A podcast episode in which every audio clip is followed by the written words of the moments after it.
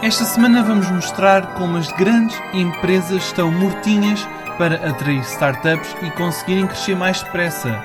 Ora, vamos a estes exemplos. O unicórnio brasileiro Gympass comprou uma startup portuguesa.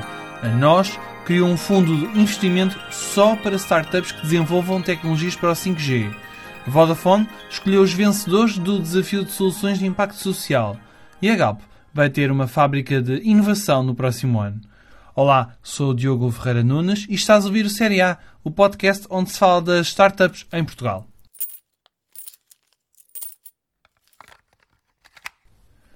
A plataforma de fitness Gympass escolheu Portugal para abrir o primeiro polo tecnológico na Europa este unicórnio brasileiro vai abrir um escritório em Lisboa no próximo ano, depois da compra da Flanner, startup portuguesa incubada na Startup Lisboa e que desenvolveu uma solução que ajuda a explorar as cidades através de inteligência artificial e de machine learning.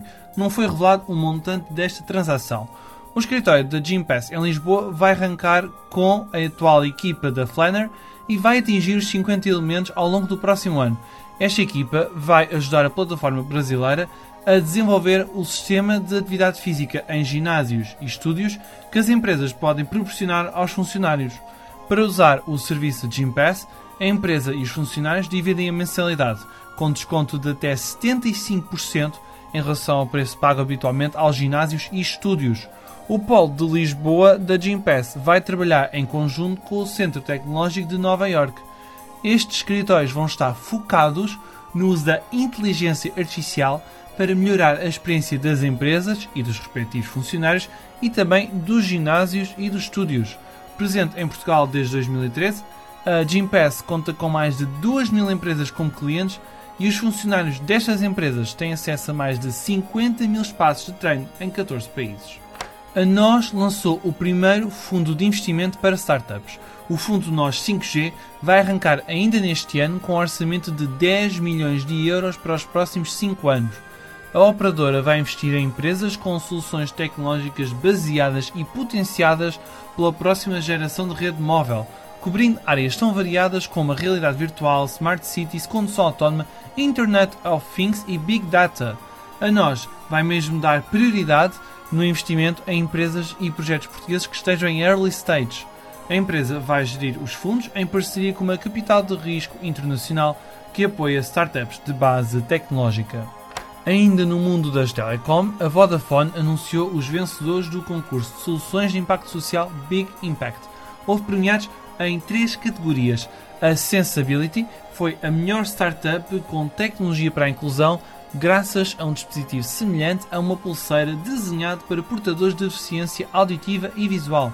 Esta solução recorre à tecnologia de rede de longo alcance NB-IoT, que permite enviar pedidos de ajuda em caso de emergência. Na economia circular, a Spawn Foam ficou com o primeiro prémio por causa dos vasos biodegradáveis para projetos de reflorestação através da combinação de vários elementos naturais, resíduos orgânicos ou agroflorestais. Na área da informação, a Lil Hats ganhou o troféu graças a uma solução de personalização de interações com utilizadores de várias redes sociais através de chatbots e de estratégias de gamificação. Terminamos o Série A desta semana cheios de energia. A Galp vai ter uma fábrica de inovação em Lisboa a partir do próximo ano e que se vai chamar HUP Upcoming Energies. A empresa portuguesa está pronta para trabalhar com startups e scale-ups que tenham soluções para a transição energética, mobilidade digital e mesmo economia digital. Depois de encontrar os melhores projetos, a Galp vai criar sinergias e colaborar no desenvolvimento, lançamento e mesmo comercialização destas ideias. O Série A desta semana fica por aqui, mas podes subscrever este podcast no Spotify, Apple Podcasts e outras plataformas. E voltamos ainda antes do final deste ano. Obrigado pelo teu tempo e Feliz Natal!